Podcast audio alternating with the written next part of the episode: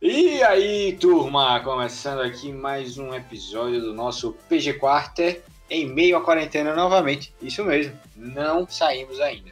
Porém, a gente hoje está com a cara nova, estamos trazendo novidade. Estamos inaugurando agora o Double Kill, nosso resumo semanal das notícias que mais bombaram no mundo dos esportes na última semana. A ideia é sempre é manter vocês atualizados com relação a tudo que ocorreu durante a semana, mas de forma rápida e dinâmica. E como nosso próprio nome diz, a gente vai estar trazendo a, as duas principais notícias que ocuparam os principais portais de esportes durante a semana. E sempre bom lembrar vocês o PG Quarto é uma série de podcasts do Puxadinho Geek, portal online no qual você encontra tudo sobre filmes, séries, jogos, tecnologia, música, livros, quadrinhos, mais um bocado de cultura geek para vocês. Acesse puxadinhogeek.com.br e fique por dentro dos assuntos mais variados. Lembrando que você pode acompanhar o PG Quarta também pelo Spotify, iTunes e Google Podcast.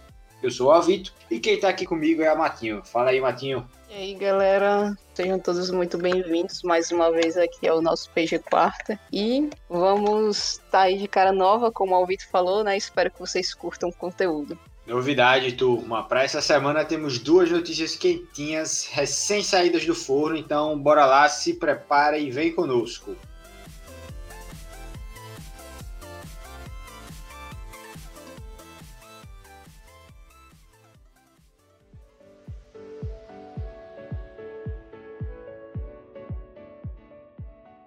Pois é, turma. Vamos começar aqui falando sobre o hypado Valorant. Isso mesmo, Valorant é anunciado e estará disponível já no dia 2 de junho. No dia 28 de maio, a versão beta de Valorant já não está mais disponível. Pois é, quem diria, após nosso último podcast, que foi justamente sobre esse assunto, imaginávamos que Valorant ainda levaria alguns meses para ser lançado. Mas no dia 21 de maio tivemos a revelação de que Valorant seria adiantado para a primeira semana de junho. No nosso cast a gente discutiu várias coisas que o jogo ainda precisava melhorar nos próximos meses para que fosse realmente perfeito para o público. Então, será que essa ideia de antecipar o lançamento realmente é um acerto da Riot diante dessa pandemia? O que você acha, Matinho?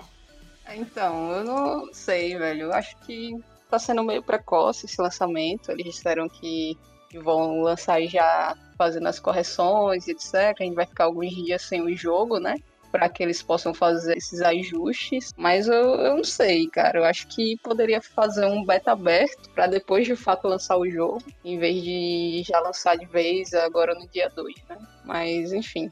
Eu tenho a impressão de que a Riot, eu não sei, né? Eu, eu, sou um clubista da Riot, isso todo mundo sabe, mas eu acho que eles acertaram porque eles não vão perder tanto hype, a galera vai estar tá ainda é, acesa, é, é, empolgada, excitada com a volta de Valorant. Vai ser um tempo curto, acho que vai dar bom, acho que vai dar bom. Eu acho que a Riot quis aproveitar realmente do, do isolamento para ver se realmente a galera tá mais engajada agora eu acredito que esteja sim, mas não sei se é o tempo suficiente para que eles possam adequar realmente todas as instabilidades, os problemas, os bugs que eles tiveram durante o beta. É, eu espero que eles consigam resolver os problemas, né? Principalmente alguns bugs que a gente estava relatando, que lance as histórias dos personagens, como o PH falou no podcast passado. Que a Riot, inclusive, é muito boa nisso.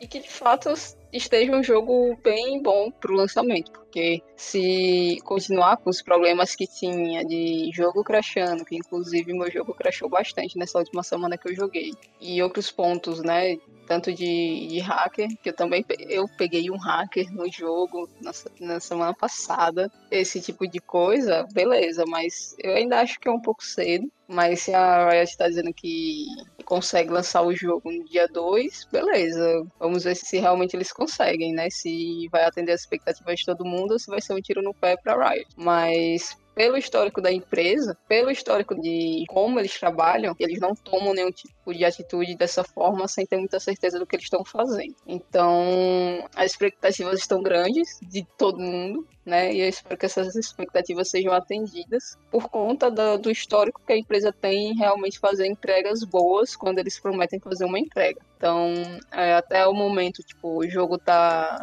tá atendendo as expectativas, pelo menos para mim está cumprindo com o que foi prometido. Espero que no lançamento também continue dessa forma.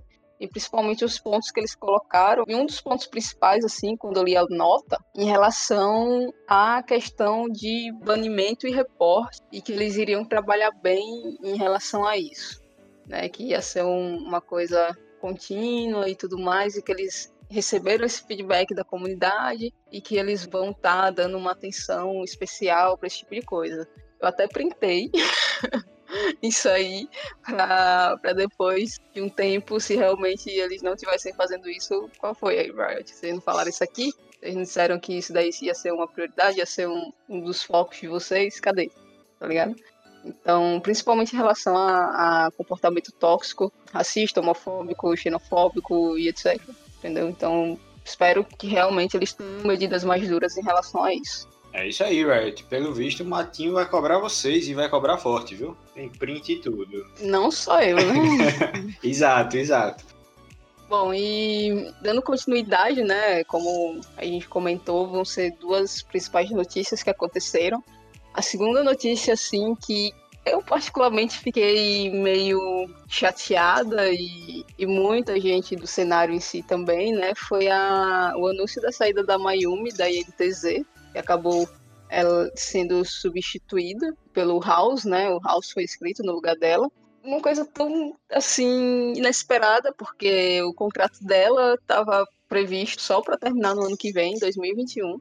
Então, teoricamente, ela ainda ficaria inscrita para o segundo split do CBLOL. É, e ela só não chegou a jogar nenhum jogo pelo CBLOL, só jogou pela Liga ABCDE. O que mais incomodou também foi o pronunciamento do Simon durante a live da INTZ. É, a forma como ficou colocado, de como ele abordou a saída dela durante a live. E que isso meio que gerou alguns hates em cima dela.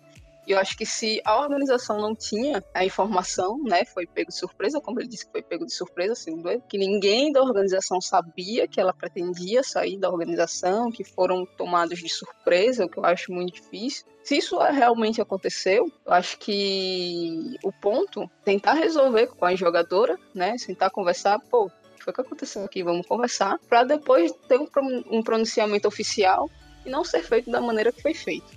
Acho que a NTZ errou muito nesse ponto e em alguns outros pontos também e, enfim, tá deixando a desejar em muitas coisas ultimamente. Concordo com a Matinho. A INTZ foi muito infeliz com essa declaração. É muito estranho a Mayumi se declarar free agent sem que a INTZ tivesse sabendo de nada. Me parece uma história muito estranha não é a primeira vez que polêmicas envolvendo a INTZ e pro players é, são levantadas, mas a gente tem que lembrar também que a Mayumi ainda não declarou oficialmente o que aconteceu depois da declaração de um dos gestores da INTZ. A gente está no aguardo ainda de saber como é que vai se desenrolar essa história para entender melhor o que é que aconteceu realmente. Eu não acredito que vá se estender mais, eu não acredito que que a Mayumi vá comentar mais sobre o caso, ou que a INTZ vá ter um outro posicionamento, gerar alguma nota em relação ao caso e tudo mais, até porque se a jogadora for falar alguma coisa, acaba sendo ruim para ela, vai começar a gerar, você vai ficar contra uma organização grande, contra um, uma equipe grande, e, tipo, é difícil. Mesmo você sendo uma pessoa que está em posição de destaque no cenário, você ficar contra uma organização é muito complicado, porque isso acaba fechando portas para você ao longo do tempo, né? Com certeza a NTZ não vai querer mais se pronunciar sobre o assunto e estender mais esse, essa situação. Então acho que vai ficar meio que por ali nos bastidores mesmo esse assunto. Inclusive, Mayumi, você será muito bem-vinda no Flamengo, viu? Muito bem-vinda no Flamengo. Eu pensei que você ia dizer aqui no podcast para conversar com a gente. Não, Flamengo, meu Deus. Pois é. Antes de tudo, rubro-negro, vamos lembrar disso. Mas será muito bem-vinda também aqui no nosso PG Quarto. Adoraríamos entrevistar a Mayumi. Talentosíssima, competente pra caramba e seria um prazer vê-la ainda melhor no Flamengo. Com certeza seria fantástico eu prefiro dizer que você vai ser muito bem-vindo aqui no podcast para gravar com a gente, bater um papo e tal. Em relação ao Flamengo, não vou comentar nada, né? Enfim, mas quem sabe na Pro Game, beleza? Pro Game é massa, Pro Game pode ser. Enfim, pessoal, eu espero que vocês tenham gostado. Esse podcast vai ser um pouquinho mais curto, só trazendo as principais notícias mesmo e expressando um pouquinho mais o que a gente pensa em relação a elas para vocês. Deixem os comentários do que vocês acharam, o que é que vocês mais gostaram no podcast. E a gente vai ficando por aqui, certo? Sigam as redes sociais, acompanhem a gente aí, o Puxadinho Geek, para ficar por dentro dos próximos podcasts que a gente vai estar tá fazendo e disponibilizando para vocês. Então é isso, galera. Muito obrigada quem acompanhou. Um beijo para vocês. Não esqueçam de lavar as mãos. Fiquem em casa se puder. E até a próxima. Até a próxima, galera. Valeu. Tchau, tchau.